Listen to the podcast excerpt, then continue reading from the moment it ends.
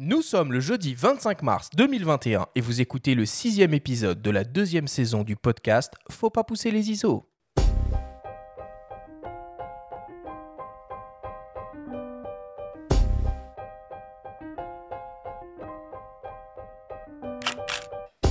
Bienvenue sur Faut pas pousser les ISO, le podcast entièrement dédié à l'image pour tous les passionnés de photos et de vidéos. Je suis Arthur Azoulay et cette émission vous est proposée par le magazine Le Monde de la Photo. Cette semaine, on parle matos et on s'intéresse aux super grands capteurs photo embarqués dans les appareils dits moyen format.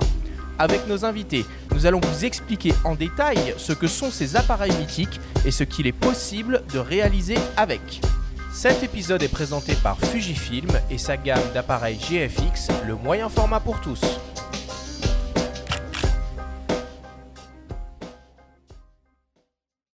C'est parti, sixième épisode de la deuxième saison du podcast Faut pas pousser les ISO. Bonjour à toi Benjamin, comment vas-tu aujourd'hui?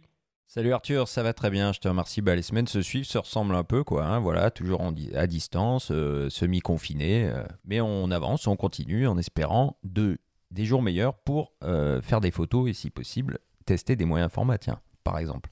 Alors cette semaine évidemment on va parler euh, un peu plus euh, matos euh, que d'habitude puisqu'on va s'intéresser à ces appareils, les moyens formats qui sont un peu mystérieux pour, pour beaucoup de monde. Et pour faire ça, ben, on a le plaisir d'accueillir deux personnes que je vais présenter tout de suite et je vais commencer par toi, Jean-Michel Lenoir. Alors Jean-Michel, tu es auteur photographe professionnel. Tu t'es spécialisé dans les images de nature et de grands espaces. Tu réalises aussi un travail corporate en entreprise et événementiel, notamment en mariage. Ton dernier livre, publié aux éditions Ramsay, intitulé Évanescence, met en lumière 10 années de photographie à la recherche d'ambiances minimalistes et de paysages épurés. Tu es aussi ambassadeur Fujifilm depuis 4 ans et tu utilises leur système hybride moyen format GFX. Bonjour à toi Jean-Michel et merci beaucoup d'être avec nous aujourd'hui. Bonjour à tous et merci de m'accueillir parmi vous. Et pour t'accompagner, on a le plaisir de recevoir de nouveau, puisque c'est pas la première fois qu'il vient à ces micros, Renaud Labracherie, qui est actuellement le rédacteur en chef adjoint du célèbre magazine lesnumériques.com, qui est un grand spécialiste de la photo et qui a fondé et dirigé pendant plus de 10 ans le magazine en ligne focusnumérique.com. Salut Renaud, comment vas-tu? Bonjour à tous, ben, merci déjà de m'accueillir à nouveau euh, sur le podcast. Bah, écoute, je suis, je suis très content euh, d'être là, puis de, de parler moyen format, c'est toujours, c'est toujours un, plaisir. Puis comme le disait Benjamin, ben, euh, confiné, on attend vraiment de pouvoir ressortir, mais bon, ça, c'est pas, c'est pas ça fin la nouvelle. Bon, en parlant de nouvelles, on commence l'émission tout de suite avec le Flash Actu.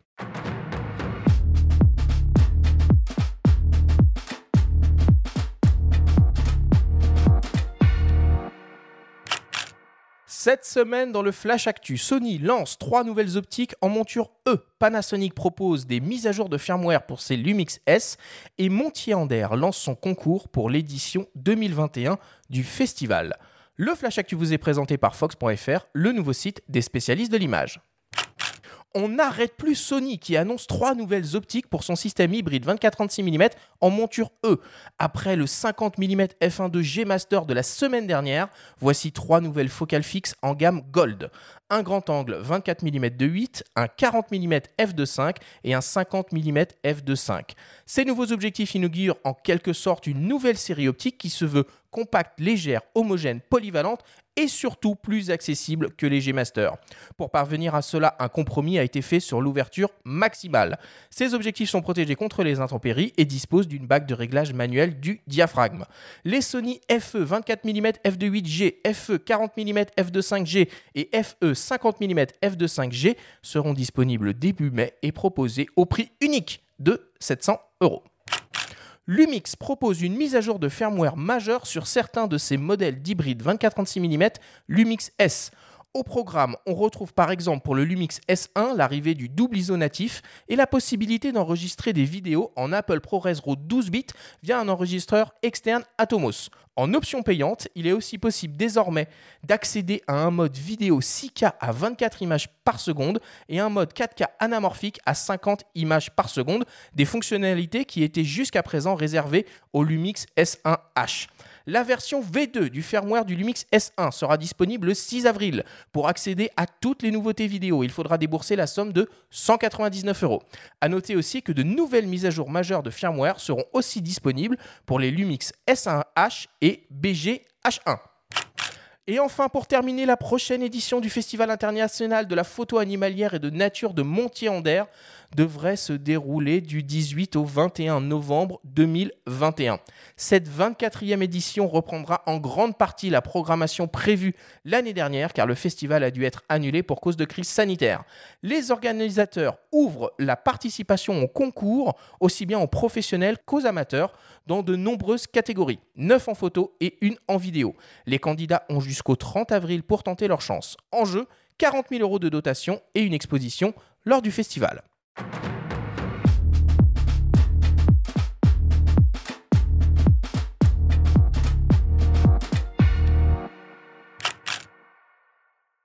Bon bah encore une euh, belle semaine euh, d'actualité euh, produits et culturelle pour la photo. Ils sont pas mal là ces, ces, nouvelles optiques Sony. on sent quand même qu'il y a une petite inspiration de Sigma et de sa gamme Contemporary, non? Ouais, légère. On va peut-être prévoir une rubrique Sony, non? Finalement dans les actus parce que là en ce moment ils sont un peu partout. On entend, entend parler un peu que d'eux sur le segment du 24-36 en tout cas. Oui, c'est des belles optiques et comme tu dis, c'est vrai qu'elles font quand même penser notamment au niveau du design, euh, à ce qu'on a vu chez Sigma sur les Contemporary en fin d'année dernière.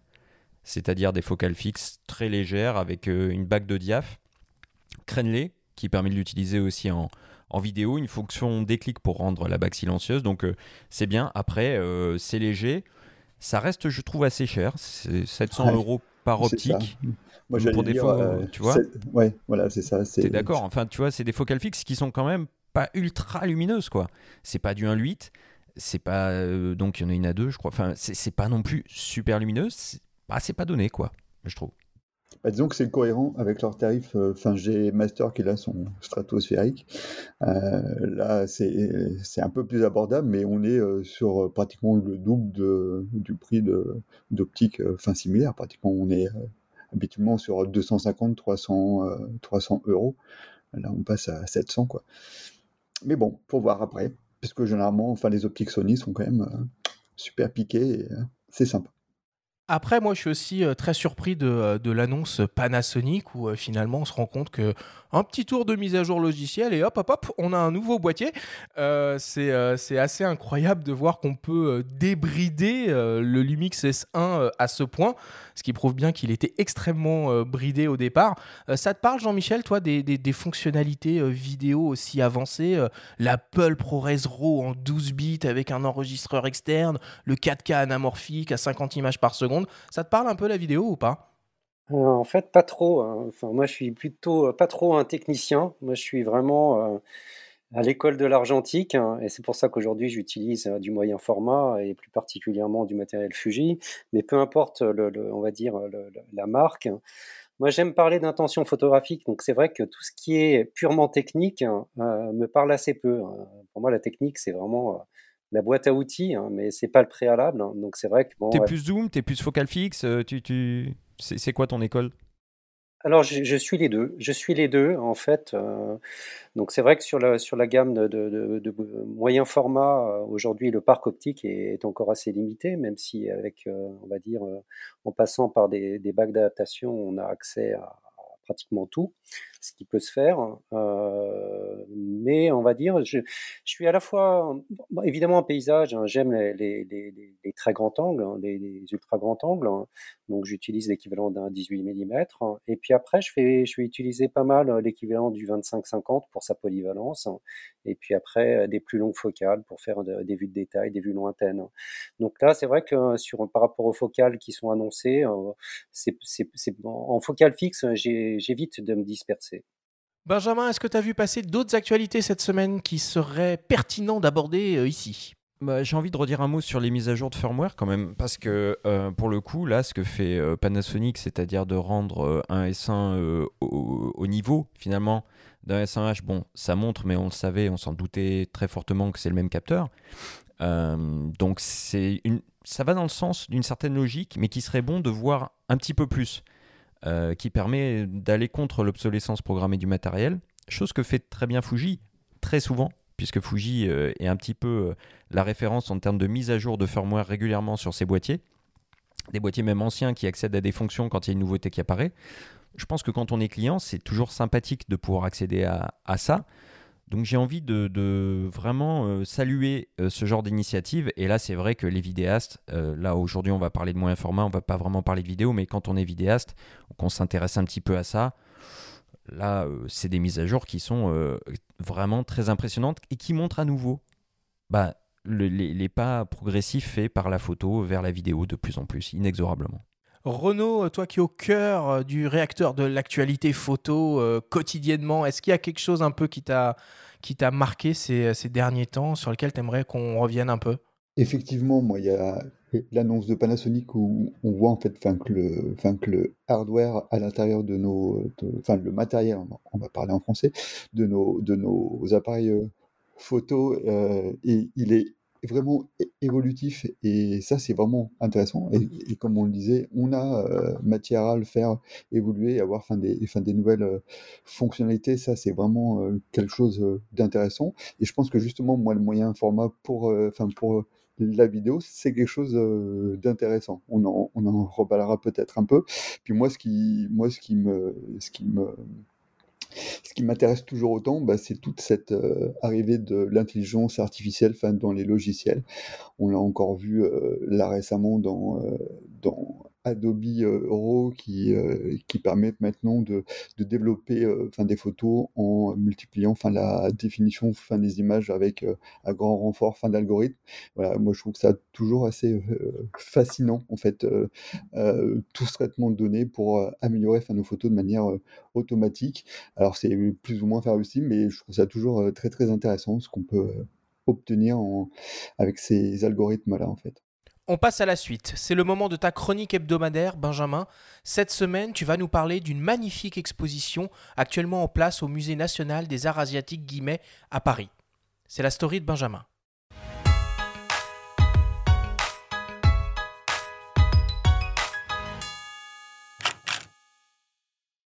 Des images et des hommes. Bamiyan, 20 ans après. Cette exposition, visible au Musée national des arts asiatiques Guimet, commémore la destruction survenue le 11 mars 2001 des deux Bouddhas de la cité afghane par les talibans. Un événement qui met en lumière la richesse du patrimoine afghan et qui se veut un appel à la résistance, puisqu'il y a 80 ans, deux archéologues spécialistes de l'Afghanistan, Ria et Joseph Aquin, ont donné leur vie pour la France libre. Leur nom reste intimement lié à l'histoire du musée, comme le souligne la présidente Sophie Macariou. Il se trouve que Joseph Aquin donc était directeur du musée Guimet et en même temps dirigeait la délégation archéologique créée par la France en Afghanistan à partir de 1922. Et à ce titre, euh, avec euh, son épouse Marie, que l'on appelle Ria, qui était aussi une très belle photographe. Alors, point d'orgue de l'exposition, un panorama de plus de 16 mètres de long, signé Pascal Convert. À la fois artiste, écrivain, historien, il nous explique comment il a réalisé cette œuvre sur le terrain en 2016 avec un appareil spécifique pour effectuer une empreinte photographique. La prise de vue que les gens découvrent au musée Guimet a été prise elle par un appareil photographique robotisé qui d'ordinaire est utilisé pour détecter les micro-fissures dans les pales d'éoliennes. Donc euh, un appareil photographique avec un piloté par l'ordinateur et surtout avec une optique euh, très très puissante appareil photographique euh, fait des milliers de photographies qui ensuite sont tuilées par un algorithme et euh, reconstituées et ensuite retraitées pour des problèmes en fait de, cohérence de l'image. Une œuvre d'une grande force visuelle qui permet d'observer la falaise dans ses moindres détails. On est très frappé euh, quand on s'approche de, ce, de cette œuvre de rencontrer le grain de la falaise. Il y a un effet de présence qui est, qui est tout à fait euh, étonnant. Le rendu a été obtenu à partir d'un procédé argentique datant du 19e siècle. Il s'agit d'un tirage euh, avec une technique platine-palladium très ancienne qui date des années 1870. Euh, Le pourquoi de cette technique, c'est que c'est une des techniques les plus résistantes puisque l'image rentre dans le papier, se tresse avec le papier. Le choix de cette technique de prise de vue, c'était de construire une image qui résiste. Exactement, en fait, dans, dans, la lignée de ce qui se passe avec les grands Bouddhas, c'est-à-dire ou le petit Bouddha, d'ailleurs le grand et le petit Bouddha, c'est-à-dire qu'ils sont absents mais ils résistent. Les 750 grottes creusées dans la falaise de Bamiyan étaient jadis habitées par des moines. Des sanctuaires pillés, des fresques millénaires détruites par les talibans, en brûlant des pneus et en utilisant leurs chaussures pour effacer toute trace le pneu en brûlant dégage une fumée, fumée extrêmement lourde et euh, remplie de bitume et de, choses qui s'accrochent euh, au plafond et qui détruisent de fait euh, les éléments de fresque qui, qui étaient, qui étaient des fresques polychromes. Hein. toutes les grottes étaient ornées en sculpture et en peinture une fois que cette euh, destruction est faite, qu'on a ce recouvrement euh, par un espèce de, d'agrégat liquide charbonneux noir, on va dire, voilà, plein de bitume, euh, ils ont pris leurs leur chaussures et dans un geste d'indignité, hein, d'infamie, ils ont tapé avec la semelle de leurs chaussures sur sur ce goudron, ce qui fait que la voûte de la grotte est recouverte, constellée de d'empreintes de, chaussures. Ce type de destruction ritualisée génère ainsi une autre image qui devient une forme de propagande. En faisant ce geste euh, iconoclaste, en fait, ils produisent une image. Et c'est une image extrêmement forte. Euh, c'est un peu le même cas que pour la destruction des Bouddhas de Bamiyan. L'idée, en fait, qu'ils détestent les images, en fait, ils en produisent tout le temps. mais ils produisent des images, en fait, pour attiser la colère et la haine de l'Occident. Euh, en fait, de cette manière-là, ils le manipulent. D'autres photographies issues des archives du musée Guimet permettent de voir le site tel qu'il était avant la destruction des Bouddhas. Des documents précieux. Nous sommes allés aussi revisiter nos collections photographiques, des, photographies magnifiques qui ont été faites euh, à la fois par Marie Aquin autour des populations de Bamiyan, mais aussi la documentation euh, plus proprement archéologique, donc beaucoup de photographies euh, des relevés et des restes euh, archéologiques qui sont maintenant des témoins euh, extraordinairement rares, évidemment, de ce site qui a été ravagé. Aujourd'hui, la population, majoritairement composée d'Azara, une minorité chiite, vit toujours au pied de ces deux immenses cavités, un site toujours sacré à leurs yeux. Le rapport au Grand Bouddha il y a tout ce site, euh, tout ce site, c'est que c'est leur lieu de vie. C'est, euh, ils sont extrêmement attachés. Ils ont été très très douloureusement atteints quand les talibans ont détruit les Bouddhas de Bamiyan. Cette exposition est pour l'instant uniquement visible en ligne, mais comme le souligne Sophie Macariou, il ne s'agit pas d'un événement virtuel pour autant. Ce n'est pas une exposition euh, euh, virtuelle. Je dirais c'est une, exposition euh, à distance. Elle est d'abord euh, accessible en ligne par le biais d'une visite virtuelle. Il y a eu aussi une inauguration en ligne qui a réuni plus de 4000 personnes au moment où nous avons inauguré le 24 février, ce qui pour nous est très important parce que en, dans un contexte de musée fermé, en fait, nous avons plus ouvert étonnamment que d'habitude. Il n'y a jamais 4000 personnes, évidemment, à vernissage. Donc là, euh, c'est pour nous un vrai succès, euh, je dirais, euh, plus que d'estime, un succès populaire. Il y a 4000 personnes qui se sont connectées pour suivre cette inauguration. il y a également une conversation avec Pascal Convert qui est accessible en ligne. Et puis enfin, bah, quand le musée ouvrira à nouveau ses portes au public, L'exposition euh, sera accessible, bien sûr, euh, euh, dans le cadre de la visite normale, avec le, le, billet de visite du musée. Donc, elle est simplement là, et elle attend, elle attend ses, ses, visiteurs, même si cette exposition se porte vers eux pour le moment par les moyens du numérique.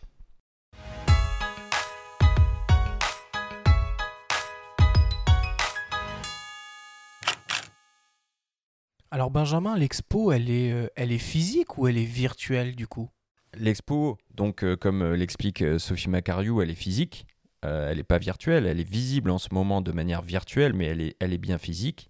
Normalement, elle est visible au musée jusqu'au 21 juin. Donc on peut espérer que voilà, on puisse s'y rendre, à ce musée national des arts asiatiques qui est situé dans le 16e arrondissement à Paris. Euh, place euh, Diana.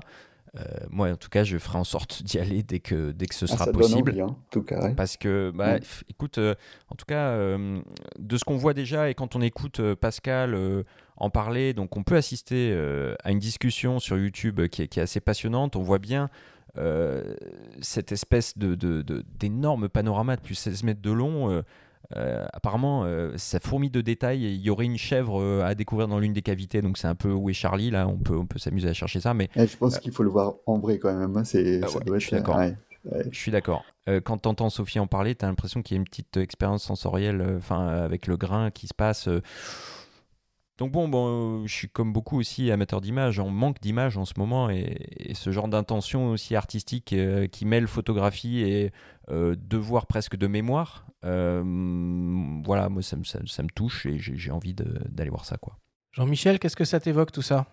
Bah, Plusieurs choses. Hein. C'est vrai que c'est c'est à la fois quelque chose d'extrêmement attristant parce que historiquement, culturellement, cet événement euh, quand même majeur dans l'histoire de la civilisation avec la disparition de ces Bouddhas, cet axe de, vandalisme et même de, provocation euh, au niveau international, ça nous touche tous parce que ça fait partie du patrimoine mondial. Hein.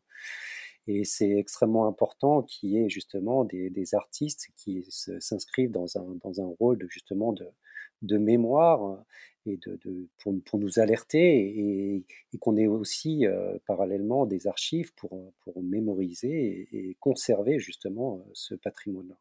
Et puis juste un mot, il y a un truc important par rapport aux images et par rapport aux projets éventuels de reconstruction.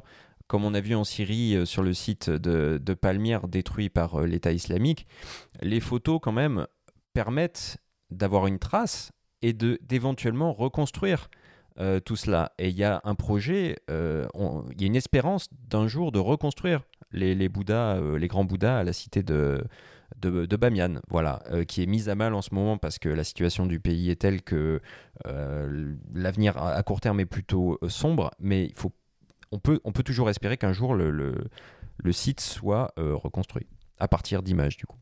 On passe à la suite. Je vous propose une petite respiration. On revient dans quelques instants après euh, une courte publicité. Vous aimez Faut pas pousser les ISO? Et si vous découvriez Le Monde de la Photo, le magazine? Disponible en kiosque sur tablette et ordinateur ou par abonnement, il est le parfait complément de votre podcast préféré. Tous les mois, retrouvez des actualités, des portfolios, des enquêtes, des reportages, des tests, des conseils pratiques et de prise de vue, des tutoriels pour retoucher vos images, pour devenir un photographe accompli. Infos et modalités d'abonnement disponibles sur le monde de la photo.com. Nous sommes de retour dans Faut pas pousser les ISO pour le grand débat avec le photographe Jean-Michel Lenoir et le journaliste Renaud Labracherie. Cette semaine, on s'intéresse aux super grands capteurs en photo et aux appareils moyen format. Alors en guise d'un préambule, je vous propose d'écouter le témoignage du photographe Ghislain Simard, spécialisé dans la photo de nature et plus particulièrement dans celle des insectes volants en action et en macro. Au fil du temps, il a développé tout un arsenal d'accessoires pour réaliser des images incroyables en high speed. Il nous explique pourquoi il aime tant utiliser le moyen format dans son travail. On l'écoute. Euh, bah, quand on a découvert euh, une image de 100 millions de pixels euh, tirée sur un format d'un mètre par un mètre cinquante, eh ben, on, comprend sans avoir besoin d'explications additionnelles pourquoi je suis amoureux du moyen format. Photographie des insectes en vol, donc c'est quand même toujours des gros plans sur des, sur des, des, scènes qui sont de petite taille. Et je trouve que c'est très intéressant de faire des tirages grand format dans les expos parce que ça permet de, de plonger le spectateur dans les images. Et à partir du moment où on a des images de très grande qualité, donc moi je travaille avec un capteur de 100 millions de pixels, hein, euh, les images ont plusieurs lectures, c'est-à-dire que le spectateur souvent découvre euh, le tirage en, restant à une, distance euh, certaine, bah, adaptée à la grande taille du format que j'expose. Mais ensuite, je me rends compte que les spectateurs s'approchent des images, et plus ils s'approchent, plus ils voient des détails. Quand ils restent loin du tirage, mais ils voient par exemple les ailes d'un papillon qui est en plein vol, et qui, comprennent comment le, comment le papillon joue avec euh, les vortex qui créent au cours de ses ailes. Et quand on s'approche euh, euh, du tirage, on va découvrir qu'il y a des écailles sur les ailes des papillons. Quand on s'approche encore davantage, on découvre qu'il y a des petits poils sur les yeux des papillons. Et puis quand on revient à 20 cm du tirage, on découvre qu'il y a que, les, que les yeux des papillons sont faits de facettes. Et ça, c'est la, la magie du moyen format. J'ai énormément de contraintes techniques. Réussir à supprimer le flou de bouger, parce que moi, je photographie pas des Formule 1, je photographie des choses qui vont plus vite que ça, finalement, parce que ramener à la taille des insectes, comme mon cadre très serré, je photographie des scènes vraiment hyper rapides. Et la solution, je fiche le mouvement avec des éclairs de flash électronique. Donc, je me retrouve justement en éclairage contrôlé. Donc, dans le domaine où moyen format Excel. Et l'autre défi, c'est déclencher l'appareil au bon moment. en fait, j'utilise quasiment toujours des systèmes de barrières lumineuses, en, général avec un laser, pour déclencher l'appareil au bon moment. Et on a des problématiques de latence au déclenchement, dû au fait que les obturateurs mettent du temps pour s'ouvrir. Et l'avantage de travailler avec Hasselblad, c'est que c'est une petite entreprise. Et Hasselblad m'a ouvert la porte de sa RD pour travailler avec le bureau d'études. Et mon rêve à moi, mais je ne sais pas s'il se produira, ce serait que on ait des appareils moyen format hybrides avec des grands capteurs qui sont à peu près de la même taille que le film, et le capteur équipé de ce qu'on appelle euh, dans le jargon technique d'un global shutter, c'est-à-dire qu'il n'y a pas besoin d'un obturateur mécanique pour déclencher l'appareil de manière à réduire la latence au déclenchement au minimum. Alors, euh, pour ceux qui ne connaissent pas le, travail de, de je vous invite vraiment euh, à le découvrir car voilà, il fait vraiment des images grandiose, spectaculaire. Euh, il prépare d'ailleurs une grande exposition euh, qui devrait se tenir euh, dans le jardin de la Villa Valramé à Menton et qui ouvrira ses portes dès que les conditions sanitaires le permettront. Alors voilà pour introduire notre discussion. Alors ce qu'on va essayer de faire dans un premier temps, c'est d'essayer d'expliquer ce qu'est un appareil dit moyen format. Et Renaud, c'est toi qui t'y colle. Bah, c'est vrai que pour euh, revenir aux, photos de Ghislain, c'était une claque, ça ne nous rajeunit pas. Euh, Arthur, c'était il y a quelques années euh, à, à, Montier, c'était vraiment une claque qu'on avait pris en, découvrant ces photos. C'est vrai que c'était assez extraordinaire. Alors pour en revenir sur le moyen format, bah, on connaît tous le plein format, euh, le, le 24-36, euh, mal appelé euh, plein format. en fait, tous les, grands formats, donc c'est ce qui va se situer au-dessus de ce format 24-36. Euh, et on peut appeler donc euh, moyen format tout ce qui est en dessous des grands formats et on va parler là plutôt euh, des chambres 20 25 donc c'est plutôt enfin les formats côté argentique pour ceux qui s'en souviennent du 4,5 du 6 en fait toute la base de 6 6 7 6 9 etc et quand on a basculé en fait dans le dans le numérique alors de manière assez étonnante. enfin, les constructeurs n'ont pas repris vraiment enfin, ces formats euh, films euh, exactement. On a été sur des formats qui sont un peu. Euh, un peu, un peu différents et on, on, a plutôt été sur des formats, alors pour être encore un peu plus précis, je relis mes petites notes, 43,8 par, par 32,8 alors c'est quand même largement plus grand qu'un fin qu'un 24-36. Euh, voilà, donc c'était un peu fin ces, fin, ces formats-là et qui permettaient en fait d'avoir euh, de mettre beaucoup plus de beaucoup plus de pixels, donc d'avoir euh, vraiment une définition d'image vraiment importante, largement plus importante tout au début que les que les capteurs 24-36. Et pourtant, juste une précision quand même, quand on continue de parler d'optique, qu'elle soit moyen format, qu'elle soit PSC, on parle toujours de référent 24-36 quand même. Ça demeure un petit peu le format de référence. Bah, c'est le, enfin c'est le, le, format, fin de référence le 24-36. Euh, euh, enfin tout se calcule euh, autour de ça parce que c'est comme, enfin le, enfin le format le, plus répandu pour le coup, parce que le moyen format reste justement quelque chose d'un peu qui fait rêver, parce que justement, enfin ce sont des grands capteurs, ce sont des boîtiers généralement très chers. je sais que tout au début, le moindre dos numérique, ça devait coûter 20, 25 000 euros quoi, enfin sans le boîtier et puis sans optique, voilà. donc c'est vrai que c'était, un peu le Graal. Euh, et puis c'était euh, surtout euh, fin des grands noms qui utilisaient, enfin des grands noms, fin de photos, enfin qui utilisaient, enfin les moyens formats, Abdon et Irving Penn avec les chambres, les choses comme ça. Jean-Michel, avant de, de, travailler avec le système GFX, tu avais essayé les premiers moyens formats numériques. Alors, ils sont arrivés dans les années 2000. Hein. Les marques à l'époque, c'était Leaf, c'était des dos numériques, Phase One et même euh, Imacon, euh, qui a été racheté depuis par, euh, par Hasselblad. Et le premier, on va dire entre guillemets, réflexe tout en un moyen format, c'était Pentax qui l'a fait en 2009 avec le, 645D. Tu avais essayé tout ça, Jean-Michel, avant de passer au GFX alors, j'avais pas essayé tout ça, mais j'avais quand même eu une, très belle expérience avec un 617 Fuji hein, pour du paysage, argentique, un appareil panoramique par excellence. Mmh. Et c'est vrai que ça m'a, ça m'a laissé, parce que j'ai quand même un lourd passé euh, argentique, ça m'avait laissé un nostalgique hein, euh, de, de, ce rendu, de ce modelé d'image. Euh, Et puis le boîtier était déjà quand même assez portable. Hein. On était déjà dans un, dans un boîtier qui était vraiment fait pour être sur le terrain. Et ça m'a fait sourire parce qu'il y a, il y a très il y a quoi, il y a trois ans, comme j'anime beaucoup de, voyages photos et je pars souvent en Amérique du Sud, euh, dans, mon groupe, j'avais une personne qui avait un, qui avait un Fuji 617 hein, et c'était intéressant de, de, voir un petit peu euh, l'approche d'un photographe à la fois numérique et, et encore argentique. Hein. Mais voilà, avec, avec cette complémentarité, parce qu'on arrive, on, on, a encore, on va dire, un rendu d'image qui, qui peut être significativement euh, différent entre les deux univers numérique et, et argentique. Mais c'était, voilà, c'est de cette, de cette expérience-là que j'ai eu envie de, de, vraiment de, de retrouver hein, ce, plaisir de d'aller sur le terrain avec un boîtier qui va qui va m'en donner plus forcément et en tout cas qui va qui va m'accompagner dans, dans, mon intention. Et tu parles de modeler justement et de nostalgie par rapport à, à, ce que tu pouvais obtenir en argentique. C'est quelque chose que tu arrives à retrouver sur euh, les boîtiers numériques actuels, avec notamment peut-être les simulations de Effectivement, moi, le, le, premier boîtier euh, numérique que j'ai que j'ai eu, je crois que c'était en 2006. Euh, donc à l'époque, j'étais en Nikon.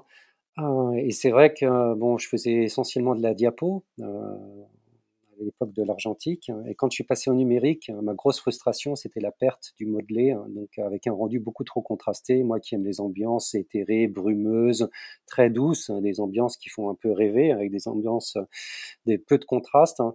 Euh, j'avais perdu tout ça et je m'étais dit, mais, euh, mais si c'est comme ça, le, numérique, ça va pas être possible pour moi, quoi. J'avais perdu l'âme de mes images. Et puis, au fil des années, évidemment, bah avec les avancées technologiques, on a, on a retrouvé euh, une qualité d'image qui, qui s'approche justement de, de ce, ce modèle-là.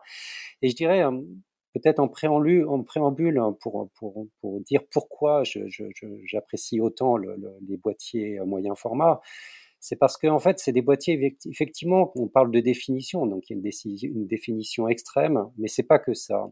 C'est surtout euh, cette, finesse hein, des, dans les nuances de couleurs. C'est ça produit des images qui sont à la fois extrêmement détaillées, mais extrêmement douces en parallèle. Donc ça, peut paraître assez, euh, assez contradictoire, mais non, en fait, et, c'est un peu à ça que je pourrais résumer la, la notion euh, de, de modeler d'image. C'est des images à la fois extrêmement définies, mais très douce, douce dans les contrastes, et avec une palette de, couleurs, de nuances qui sont extrêmement subtiles. Alors, euh, le, moyen format, pour euh, commencer un peu à synthétiser ce qu'on qu vient de se dire, donc c'est un appareil photo numérique qui utilise un capteur plus grand que le format 24-36 euh, euh, qu'on connaît tous euh, dans les hybrides ou dans les réflexes. Il y a deux types de boîtiers moyen format qui existent. Il y a ce qu'on appelle les, boîtiers réflexes modulaires, hein, comme par exemple le Hasselblad H6 qui est composé bah, d'un corps avec un miroir réflexe, d'une optique, d'un dos numérique et même d'un viseur qu'on peut euh, assembler euh, à sa guise. Et il y a des boîtiers tout en un, euh, hybrides, comme peut le proposer Fujifilm avec, par exemple, le, GFX 100. Il y a quatre constructeurs qui proposent du moyen format encore à l'heure actuelle. C'est Phase One qui fait des, des dos. Alors, ils montent même jusqu'à 150 millions de pixels sur l'IQ4. Euh, il y a Leica avec euh, le S3 qui propose, euh, qui propose un réflexe à 64 millions de pixels, Hasselblad avec le H6 qui est à 100 millions de pixels et Fujifilm avec le GFX 100 qui est lui aussi est à 100 millions de pixels. Alors je vous propose d'écouter le témoignage de Fabrice Michaud qui gère la boutique, vous le croirez si vous voulez, qui s'appelle le moyen format qui est situé euh, boulevard Beaumarchais à Paris, qui existe depuis 1983 et qui, comme son nom l'indique, est spécialisé euh, sur ce type de, de produit. Il nous donne son point de vue sur ce marché de niche. Quels sont les utilisateurs de ce type de produit et quelles sont leurs attentes en termes photographiques On l'écoute. On peut dire euh, concrètement que le marché du moyen format, effectivement, c'est une niche. Mais c'est un marché qui aujourd'hui euh, prend de l'ampleur pour plusieurs raisons. La raison essentielle, c'est que les appareils deviennent plus petits par le phénomène des appareils hybrides. Avec l'arrivée en 2016, on a eu l'arrivée de la Hasselblad X1D qui a un petit peu étonné, révolutionné tout le monde par son design quand même assez extraordinaire en termes d'ergonomie et de prise en main. Et euh, Fuji a embrayé derrière avec euh, la série euh, des GFX avec le 50S. Donc on peut effectivement considérer que le, le moyen format est un marché qui se développe. puis le prix aussi, on peut parler du prix, de dire que les prix se démocratisent quand même pas mal. Et aujourd'hui, on arrive à 3400 euros pour un boîtier nu GFX 50R. Euh, ce qui est euh, en dessous du prix d'un hybride Sony euh, Alpha 7R4. On a essentiellement des gens qui sont des passionnés de l'image et bien entendu également les pros. physiologiquement, le capteur moyen format permet d'avoir une absence de profondeur de champ avec des angles de champ qui sont aussi larges que des grands angles euh, en, DSLR classique. Et donc là, on aura l'avantage d'avoir des décrochages de plans et donc des sensations de relief et des bokeh qui sont beaucoup plus importants. D'où l'intérêt effectivement euh, du moyen format. Et ça, euh, les amateurs experts un peu qui ont un peu le sens de l'image, qui ont l'habitude de faire des, qui aiment faire des images, sont attachés au moyen format et bien entendu les pros. Je, je, pense que c'est un marché qui c'est un marché qui va nous surprendre énormément euh, dans les mois à venir. Jean-Michel, ça fait écho un petit peu à ce que tu disais précédemment. Par contre, comment se fait-il qu'on ne euh, parvienne pas euh, à, retrouver finalement ce, rendu sur le 24-36 C'est impossible du coup, parce que sauf si on fait des grands tirages, comment on s'aperçoit finalement de, tout ça, de ces nuances de profondeur de champ, de rendu? Est-ce qu'on s'en rend compte sur un écran d'ordinateur ou euh, moi j'ai l'impression qu'il faut quand même aller sur des, grands tirages, non? C'est vrai qu'effectivement aujourd'hui, euh, euh, je crois qu'il y a eu des études qui ont été faites à ce sujet. Hein. c'est que 90 à 95% des images qu'on produit, elles se retrouvent dans une résolution pour les réseaux sociaux ou une résolution écran.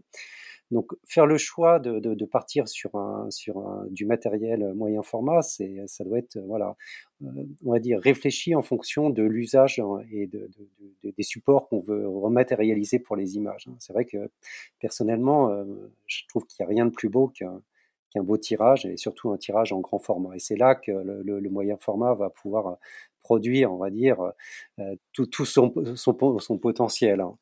Euh, donc, euh, moi, j'encourage vivement les, amateurs de belles images de, rematérialiser sur du beau papier. Surtout que maintenant, on a des gammes de papier qui sont vraiment extraordinaires hein, dans toutes les marques. Hein. Et pour moi, voilà, un tirage grand format, c'est pas moins d'un mètre cinquante. Donc, et c'est là, c'est là qu'on voit, on voit tout. Et on, parlait de modèle d'image. Moi, je j'aime parler de, de j'aime parler de couleurs parce que dans, dans mon travail, c'est, je trouve que c'est, c'est quelque chose qu'on, sous-estime euh, beaucoup trop. On parle de résolution, on parle de, de composition, mais euh, le, travail sur le terrain, la prise de vue, pour moi, il commence, il commence aussi au niveau de la couleur. Et euh, c'est pas au niveau du post-traitement que, que je travaille mes couleurs principalement. Évidemment, il y a toujours des, un post-traitement nécessaire, mais si je peux le faire à la prise de vue, euh, on va dire, ça va me permettre d'aller plus loin dans mon intention photographique. Et c'est pour ça que j'utilise aujourd'hui un appareil hybride moyen format, c'est que je fais, euh, grâce à la simulation de, l'image, je fais déjà et euh, simulation d'image et simulation de film, couplé à la balance des blancs, bah, je vais pouvoir déjà, en fait, j'ai une équation à deux inconnus qui va me permettre de, travailler sur deux plans, balance des blancs et, euh, et euh, simulation de film qui vont m'ouvrir une palette de rendus, de couleurs et de contrastes qui euh, sont quasiment infinis. On, précise quand on parle de, simulation de film, c'est les simulations de films argentiques, les Provia, Astia, Velvia, des, des, films un peu mythiques chez Fuji qu'on retrouve comme ça dans, voilà. et c'est pour ça que ce qui est intéressant, c'est voilà, c'est retrouver le rendu argentique. Ça passe par aussi par le rendu des couleurs évidemment, aujourd'hui, c'est sous forme d'algorithme, de simulation, mais on va retrouver, voilà, entre une Velvia extrêmement saturée avec des noirs assez denses, avec une Provia qui va avoir un rendu assez neutre, euh, et puis euh, des, euh, un rendu plus proche, par exemple, de la pellicule Colachrome, avec des noirs marqués, des couleurs un peu désaturées. Chacun va pouvoir retrouver, en fonction de sa sensibilité aux couleurs et aux contrastes, un rendu qui lui va bien, et c'est un peu de cette manière-là que je procède sur, que je procède sur le terrain. Oui, et en parlant de terrain, c'est des rendus qu'on va pas du coup, euh, qui vont pas être cantonnés au studio ou à la nature morte ou à l'afto culinaire euh, ces, derniers, euh, ces dernières années et récemment, bon, notamment au travers de la gamme GFX, mais en numérique notamment, on voit arriver des nouveaux, nouvelles générations de capteurs, la stabilisation aussi, qui permettent d'aller faire du moyen format plus facilement aussi à l'extérieur. Toi, comment tu, tu vis un petit peu ces évolutions, Renaud? C'est vrai que Là, pour le coup, c'est vraiment, euh, pour moi, c'est Pentax qui a, qui a permis vraiment de sortir le, enfin, le moyen format euh, fin du studio, parce que c'est quand même bien associé à ça. Le moyen format, c'est vraiment euh, à la fois la photo de mode ou c'est la photo où on prend enfin, son temps pour faire la photo avec. euh, euh, voilà, c'est toute une autre démarche photographique. Et c'est vrai que Pentax, avec le 640D et le, surtout le 640Z, il a vraiment 145, permis- non? 645, pardon, qu'est-ce que j'ai dit? 140, 645D et 645Z, vraiment euh, a permis de sortir enfin, ces moyens formats euh, euh, dans la rue pour faire du reportage. voilà, c'était vraiment enfin, des gros boîtiers réflexes, certes, mais c'était quand même assez, assez compact, c'était assez évolué, il y avait de l'autofocus, parce que c'est vrai que les, que les premiers moyens formats argentiques sur lesquels on venait greffer un dos numérique, ça restait quand même quelque chose d'assez... euh, euh, pas forcément complexe, mais euh, assez délicat à mettre euh, en œuvre. En tout cas, là, on a, Pentax a, vraiment permis de sortir enfin, le moyen format euh, euh, de, son, euh, de son lieu euh, habituel. Et c'est vrai que maintenant, euh, comme, comme le disait euh, Monsieur Michaud, il y a vraiment, euh, par, par la réduction euh, de l'encombrement enfin, des boîtiers, euh, on arrive vraiment à avoir ça maintenant euh, partout. Je dirais presque, c'est vrai que quand on voit le, le X1D qui était vraiment tout petit, qui était vraiment assez incroyable, et là je, je- rebondis enfin, sur ce que disait enfin, Jean-Michel également, sur un rendu de couleur qui est vraiment incroyable. Ben oui, effectivement, maintenant il on peut sortir un moyen format de, son, de son lieu habituel. C'est vrai que la stabilisation, euh, tout ce qui est tropicalisation, tout ça euh, enrichit en fait le, potentiel de fin du moyen format. Vraiment, c'est euh, ça s'est vraiment démocratisé. Jean-Michel, dans tes, euh, dans tes activités de photographe euh, corporate en entreprise ou même euh, en événementiel type mariage, tu utilises du, moyen format? Est-ce que finalement ce boîtier, te donne un peu, c'est un peu un, appareil statutaire de, de qui s'impose et finalement un boîtier que bah, des clients que tu pourrais avoir qui sont par ailleurs amateurs de photos n'ont pas? Alors aujourd'hui, le, moyen format, je l'utilise à peu près à 90% de, de- des images que je produis, euh, pratiquement l'essentiel de mon travail. Et effectivement, de plus en plus, hein, je l'utilise en corporate, hein, surtout en mariage. Euh, c'est vrai que les plus beaux portraits que je peux faire, c'est avec un 110 mm, euh, 110 mm f2 avec le GFX 50S. Sur de l'image un peu préparée, hein, le rendu, euh, il est tellement, tellement, tellement beau, tellement naturel, les couleurs, les contrastes, le rendu, euh, le rendu global d'une image. C'est-à-dire que quand on rentre dans, dans, dans, dans, cette approche d'utiliser un moyen format, le, le, niveau qualitatif hein, de l'image, le rendu, l'émotion du coup euh, qui, qui peut, qui peut, qui peut s'en dégager, hein, on a du mal à faire marcher arrière. Euh, quand on y goûte, hein, euh, c'est euh, c'est assez addictif quand même parce que en fait c'est un rendu particulier et qui pour moi est, assez différent du rendu que je pouvais avoir avec un, plein format ou avec un APS-C. Alors c'est sûr, ça demande un, petit peu de vigilance parce que on parlait justement de, de- la profondeur de champ qui n'est pas la même. Donc en corporate, hein, on va chercher du bokeh, hein, donc il faut des optiques euh, dédiées. Euh, le fonctionnement de l'autofocus, hein, effectivement, euh, même si aujourd'hui on a, beaucoup progressé quand on est sur du, sur du mariage ou sur du corporate, on est quand même en mode reportage. Donc, euh, il y a encore quelques années, c'était un peu délicat. Euh, Aujourd'hui, avec, euh, la dernière génération, et je pense notamment au GFX 100S que j'ai eu l'occasion de, tester pendant une quinzaine de jours, euh, là, on a fait un pas de géant. Fait vraiment un pas de géant. On est capable de, de, de, saisir des, des, scènes en mouvement, chose qui était impossible il y a encore quelques années. Oui, c'est vrai. Après, il y a quand même euh, tout, tout ça, c'est ça donne envie et quand on a la chance de mettre la main sur des boîtiers comme ça, ça, ça m'est arrivé euh, pas plus tard qu'il y a deux semaines puisque j'ai pu tester le GFX 100S. Dans les rues de, Montreuil, euh, en pleine soirée, on passe relativement inaperçu. Donc c'est- très vrai tout ce qu'on est en train de dire euh, par rapport aussi euh, à une forme de démocratisation des prix plus inférieure, des boîtiers un petit peu plus légers. N'empêche que tout est relatif, ça reste relativement encombrant, ça reste relativement cher, quoi. Est-ce qu'on peut réellement parler de démocratisation dans, tout ce contexte? Alors moi, si je peux intervenir, hein, donc pour avoir eu le, le GFX 100S dans les mains, donc je suis parti donc 15 jours sur le plateau de l'Aubrac pour faire un reportage sur les paysages en plein hiver. Donc sur le plateau, euh, c'était fin janvier et ça faisait 30 ans qu'il n'y avait pas eu un tel niveau d'enneigement. Donc à défaut de pouvoir partir, normalement j'aurais dû partir à cette saison-là euh, en Laponie finlandaise, hein, euh, bien je suis parti en Aubrac hein, pour retrouver justement ces conditions euh, quasi, euh, quasi de Laponie. Euh, et retrouver ces paysages complètement épurés et vierges avec, avec un- une neige abondante. Et le parti pris, c'était de faire que de la photo au moyen format. Et donc, je suis parti avec deux boîtiers, le 50S et le 100S. Et j'avais tout ça dans un petit sac photo euh, type Wanderer, le Pruc, le 31 litres. Et parti pris également de ne pas faire de photos au trépied. Donc, pour justement essayer de mettre en avant la capacité de la stabilisation du GFX 100S à pratiquement tous les cas de figure, même des photos avec des, des- des temps de pause extrêmement réduits, un dixième, un quinzième de seconde. Donc ça, c'était mon parti pris. Et avec un boîtier qui est, un- qui est, qui est plus petit qu'un réflexe euh, euh, plein format. Et euh, là, quand on parle de- de- d'ergonomie... de- Les optiques de- aussi Parce que on parle, on parle des boîtiers, on parle de la taille des boîtiers, mais les optiques, ça compte, quoi. Euh, Alors les optiques, les- et- les optiques sont effectivement, pas- effectivement, mais je dirais, il faut pas regarder ça de, manière unitaire. Je pense qu'il faut regarder euh, le, poids et l'encombrement que, prend le matériel dans un sac photo. C'est euh, ce qui est.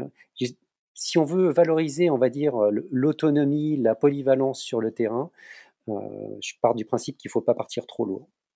Donc j'avais deux boîtiers, quatre optiques, ce qui est pas neutre quand même, hein, mais c'était tout à fait euh, jouable et je suis parti bah, à faire des marches euh, pendant une journée complète en raquette dans la neige et, c'était tout à fait euh, tout à fait possible.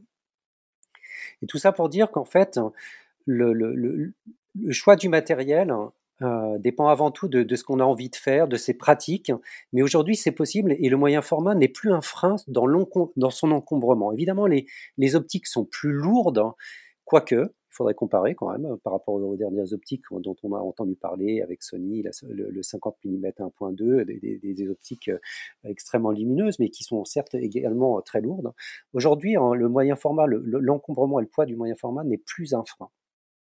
Renaud, je vais te poser, euh, une petite question existentielle du coup euh, sur, euh, la démocratisation de toute relative de ce genre de système. Euh, si demain tu devais choisir entre, comme le disait euh, Fabrice euh, tout à l'heure, un Sony Alpha 7R4 ou un GFX 50R, tu tirais vers quoi?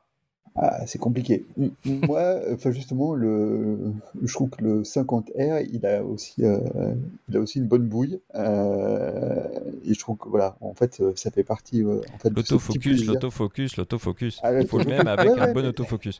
si tu mets l'autofocus du GFX 100S dans le, dans le 50R, moi je suis Ouais. client. Je suis, je suis Oui, oui. très chaud. Non mais en fait, Et je pense que ça va arriver très vite. Ah bah Je j'espère. pense qu'il y a des Ah gens oui. qui ont des Ah, infos qu'on n'a pas, surtout moi.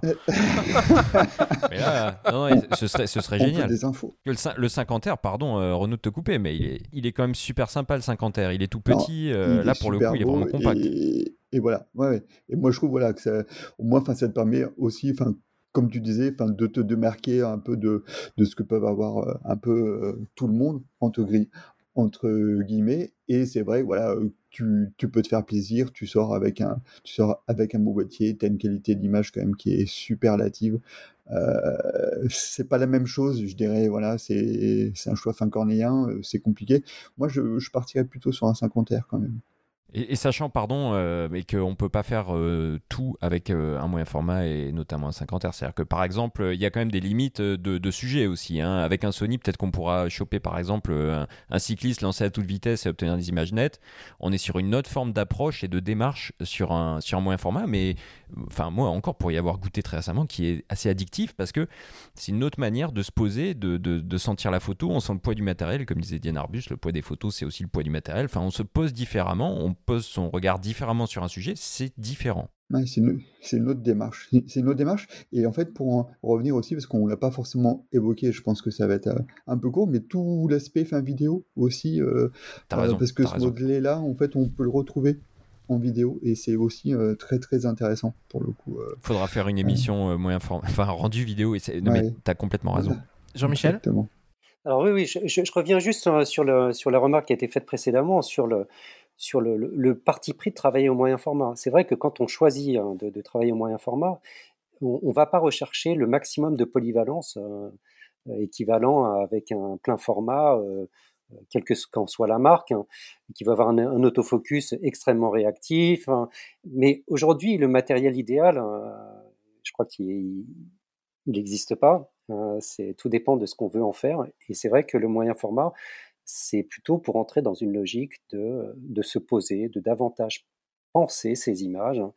On fait moins, on produit moins d'images, et pour cause, hein, quand on voit le poids des fichiers, euh, quand on regarde sur, sur la taille d'un fichier généré par un, capteur 100 millions de pixels, hein, ben oui, un JPEG, ça fait 180 MO. Donc, euh, quand on part en reportage ou quand on part en voyage et qu'on revient avec plusieurs milliers d'images, ben, il faut, pouvoir traiter tout ça. Donc, c'est des vrais partis pris. Euh, L'un ne remplace pas l'autre. C'est complémentaire. Mais euh, voilà, c'est très important quand on, veut franchir le pas de, mesurer un petit peu, euh, évidemment, la, qualité d'image qu'on va pouvoir atteindre. Mais, euh, évidemment, il y, aura, il y des contraintes. La, gestion de la profondeur de champ, quand on est en paysage, hein, ben, c'est plus délicat que quand on a un capteur de taille plus petite, parce qu'on a moins de profondeur de champ avec un, capteur moyen format. Ça peut poser des problèmes d'hyperfocale. Donc, euh, donc voilà, c'est un- c'est un- l'un ne remplace pas l'autre. Mais après, oui, il y a, quand même un phénomène un peu addictif de- du rendu d'image. Quand on aime euh, des images fouillées euh, et douces, hein, oui, bah oui, c'est c'est très compliqué de faire marche arrière. Tu ne pouvais pas me proposer une transition euh, plus, euh, plus idéale. Alors voilà, on l'a bien compris, quand on parle de moyen format, on parle de, de très haute euh, définition et de, de très grande taille de capteurs. Pour résumer, en gros, à peu près 100 millions de pixels. Mais, mais il est possible de faire bien plus avec certains de ces appareils. Et Fujifilm a récemment d'ailleurs mis à disposition une mise à jour de firmware qui ouvre la porte de ce que l'on appelle le multishot sur le GFX 100 et qui peut désormais réaliser des photos en 400 millions de pixels. Alors je vous propose c'est qu'on téléphone à Cyril Duchesne, qui est chef produit euh, chez Fujifilm, pour qu'il nous explique un peu euh, comment cette euh, technologie fonctionne et ce qu'elle permet de faire. On l'appelle. Oui, allô? Salut Cyril, c'est Arthur pour Faut pas pousser les ISO, comment vas-tu? Salut Arthur, bonjour tout le monde. Bah écoute, je vais très bien en ce beau matin de printemps. Je suis en charmante compagnie avec euh, le rédacteur en chef du magazine Le Monde de la Photo, le rédacteur en chef adjoint du magazine lesnumériques.com et votre star ambassadeur Jean-Michel Lenoir. Le grand, le fameux. On a parlé moyen format euh, en long, en large et en travers. Et là, j'expliquais un peu qu'il y avait une possibilité avec certains boîtiers de faire des images en 400 millions de pixels avec un capteur de 100 millions de pixels. Est-ce que tu peux nous expliquer un peu comment ça fonctionne et surtout à quoi ça sert de faire des images en 400 millions de pixels? Alors c'est une belle promesse technologique euh, qui nous avait été vendue par les ingénieurs japonais euh, dès la sortie du GFX 100. Donc on parle de ça il y a deux ans maintenant. Tout de suite ils ont dit euh, bougez pas, on va faire mieux que 100 millions, on va vous proposer 400 millions de pixels sans que vous ayez à changer votre capteur. Et on a attendu, on a attendu, on a attendu. Les Japonais ont mis un peu de temps à nous proposer cette solution. Et au final, elle est arrivée au mois de novembre euh, à travers une mise à jour firmware sur le GFX 100. Et elle est aussi maintenant disponible sur le GFX 100S directement. Donc le boîtier qui est sorti euh, il y a peu. Euh, cette promesse, elle est faisable parce que les Japonais ont intégré euh, la stabilisation capteur euh, au sein des boîtiers. Et c'est grâce à un déplacement de capteur, donc euh, c'est grâce à 16 déplacements de capteurs, parce qu'au final, on va faire 16 photos au total pour avoir un fichier de 400 millions de pixels. Et pourquoi 16 Parce qu'au final, on se dit, euh, attends, 16 fois 100, ça fait pas, ça fait pas 400. Donc 4 devrait suffire. Mais en fait, l'avantage de faire 16 photos, c'est que ça permet d'avoir un niveau de précision euh, en termes de couleur qui va faire qu'on va se retrouver avec des couches RGB complètes.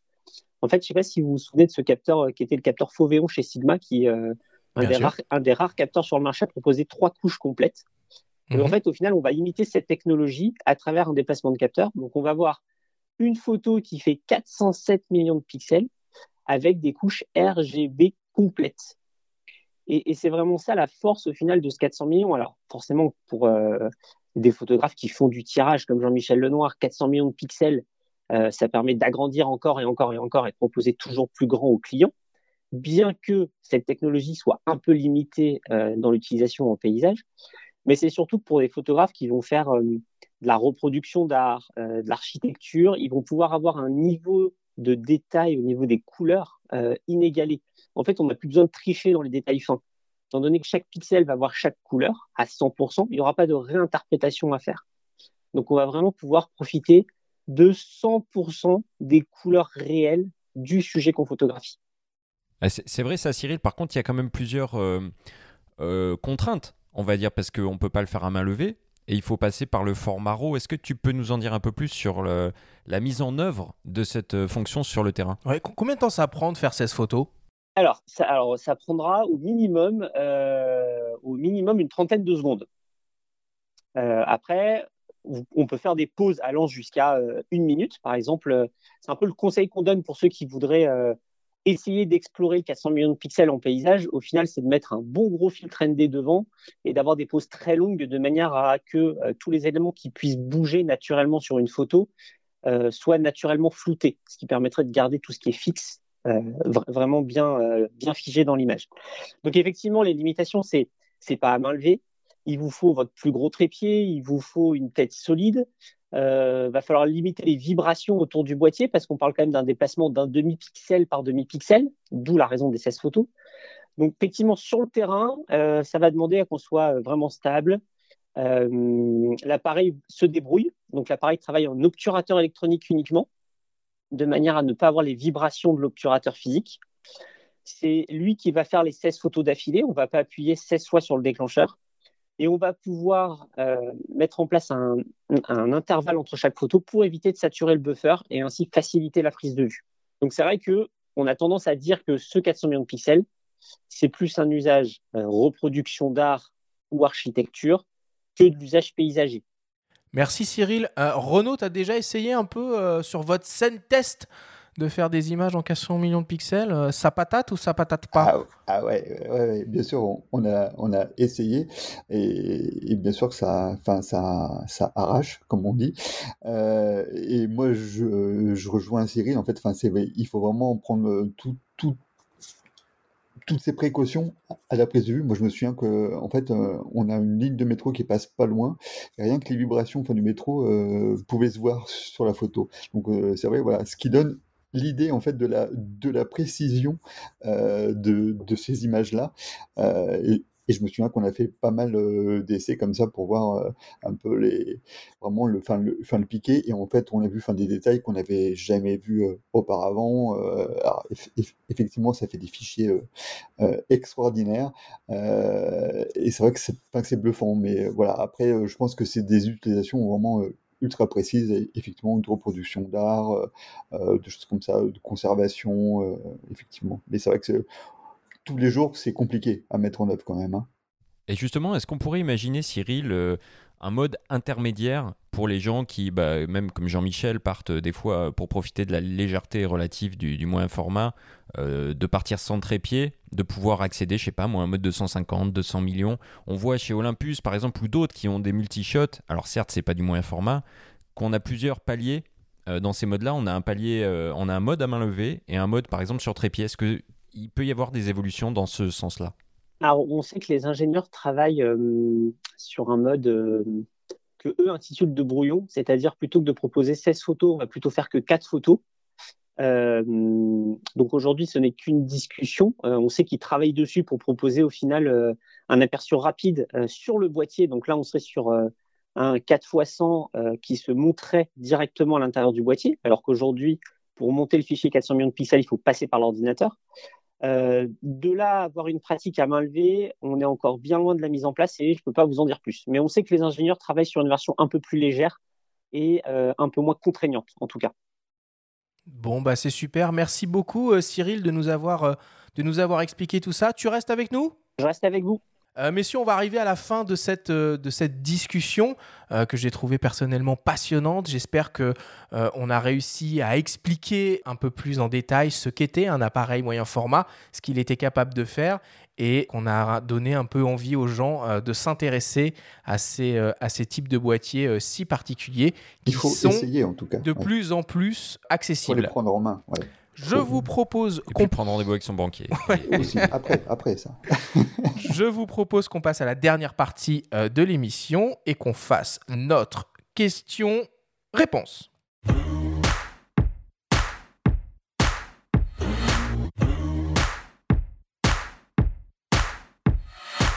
Comme toutes les semaines, vous avez la possibilité de nous poser des questions au travers de nos réseaux sociaux et plus particulièrement euh, Instagram, questions que l'on pose à nos invités dans l'émission euh, de la semaine qui suit. On a reçu des questions pour tout le monde cette semaine. Évidemment, il y a une petite contrainte. Alors vous allez voir, c'est des questions un peu existentielles et vous allez avoir 30 secondes uniquement pour y répondre. Je commence avec la première question qui t'est adressée à toi, Jean-Michel. Elle nous vient de euh, slowmo euh, underscore euh, FR, qui nous avait déjà posé une question il y a quelques semaines. Et alors, il se demande est-ce que le ratio de la faute cale 35 mm s'applique à l'ouverture? Par exemple, est-ce qu'un 110 mm f2 équivaut à un 87 mm f1.6 oui, moi je dirais a priori oui, puisqu'en fait euh, tout est ramené à l'équivalent du plein format. Donc effectivement, un 110 mm est équivalent à une focale à un peu plus de, 80 mm. Et, cette proportion-là équivaut aussi, enfin, vaut aussi pour l'ouverture. Parfait, merci beaucoup. On attend la fin du jingle. Tu as fait beaucoup moins de 30 secondes. Et c'est quelque chose qu'il faudra qu'on rappelle souvent quand on parle des autres formats de capteurs aussi, hein, parce que ça, ça, va dans le sens inverse aussi. Ça s'applique. il faut jouer euh, avec eh oui, Il faut tenir compte quand on parle des petits capteurs notamment, hein, la PSC. Euh, D'ailleurs, ça aurait été bien de, fin, de, la rappeler là, justement que pour les moyens formats, justement, c'est euh, en dessous de 1, justement, le coefficient l'astuce, c'est d'enlever la TVA. enlever la TVA. On sent le commercial qui part. D'ailleurs, la deuxième question t'est adressée, Cyril. Tu fais le malin, on va voir. Elle nous vient de, euh, de, DR Cotard. Et euh, DR Cotard se demande pourquoi ça coûte si cher. C'est le coût de capteur qui est toujours très cher. C'est ce qui faisait que les premiers full frame étaient très importants. C'est au final, ça reste, ça reste une plaque de silice qu'on va découper en capteur. Euh, plus le capteur est grand, plus moins on va faire de capteur dans une plaque de silice, donc plus le capteur va coûter cher. Et on est sur des coûts de capteur très onéreux, indépendamment de la technologie qui est apportée autour. Et c'est vraiment ça qui fait qu'un moyen format coûte un peu plus cher euh, qu'un full frame. C'est très clair. Merci beaucoup, Cyril. Mais de rien. Donc la petite astuce, voilà, pour, pour le calcul de focale, c'est d'enlever 20%. Ça va hyper vite comme ça. Et enfin, pour terminer, la dernière question t'est adressée à toi, Renaud. Elle nous vient d'un certain Alexandre.gmd. Et Alexandre se demande si un moyen format en premier appareil, c'est vraiment raisonnable. Alors, effectivement, euh, on, peut se poser la question euh, est-ce que ton papa, est-ce qu'il est banquier? Effectivement, euh, ça, peut être, ça peut être intéressant. oui, bien sûr que ça peut être tout à fait envisageable. Moi, je vois pas de, je vois pas de contre-indication. Je dirais que même, euh, enfin, les moyens formats, justement, dans, dans leur démarche de, euh, de mise en œuvre photographique, euh, te permet justement de découvrir un peu tous les, tous les fondements de la photo, ouverture, temps de pause, voilà. on en revient au GFX 50R. Il faut un GFX 50R avec l'autofocus GFX 100S et on commence avec ça. Voilà la conclusion, euh, la conclusion de ce débat et de cette session euh, questions-réponses. Merci à vous quatre.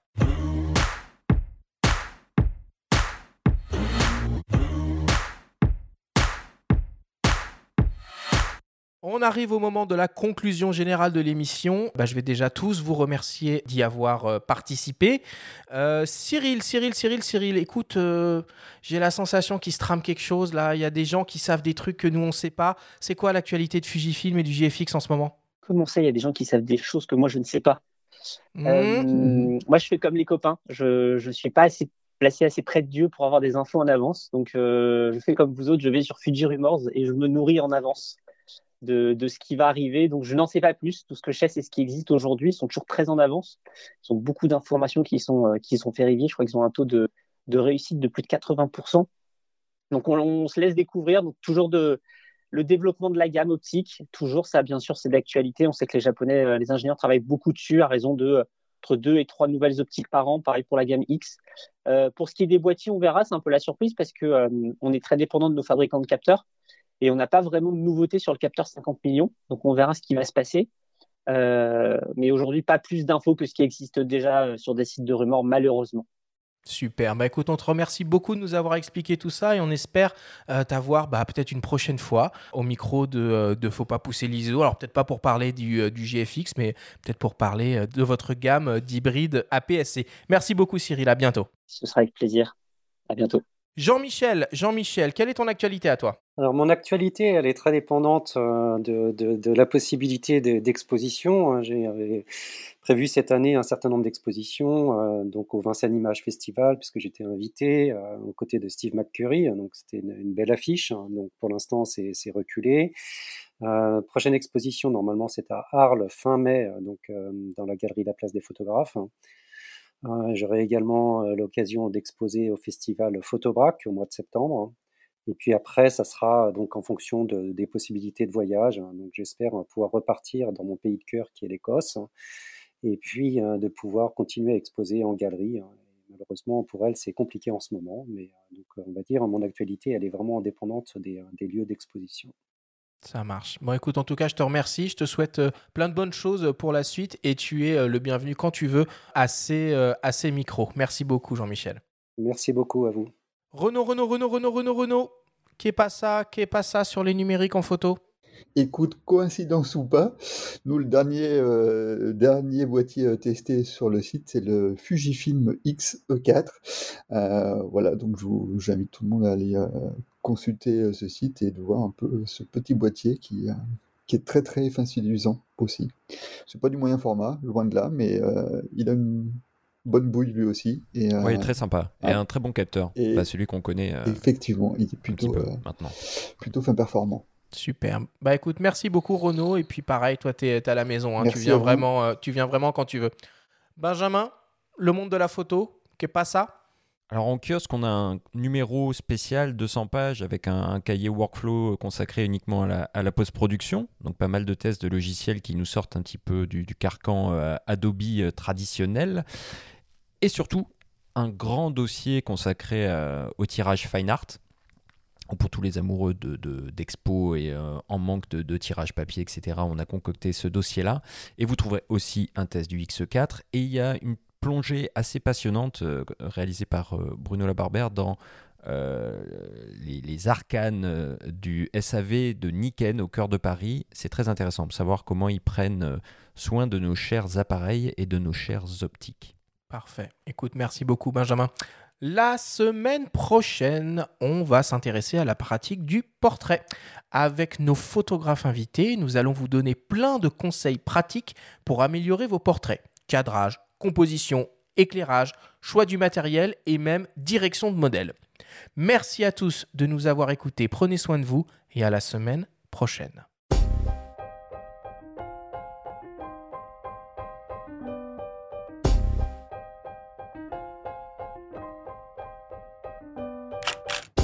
C'était Faut pas pousser les ISO, le podcast entièrement dédié à l'image pour tous les passionnés de photos et de vidéos.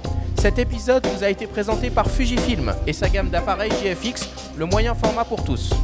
Abonnez-vous à notre chaîne et retrouvez l'intégralité de nos émissions depuis toutes les plateformes comme Spotify, Apple Podcasts, Google Podcasts, Deezer et YouTube. Rendez-vous jeudi prochain pour un nouvel épisode. D'ici là, faites de la photo et n'oubliez pas, faut pas pousser les ISO.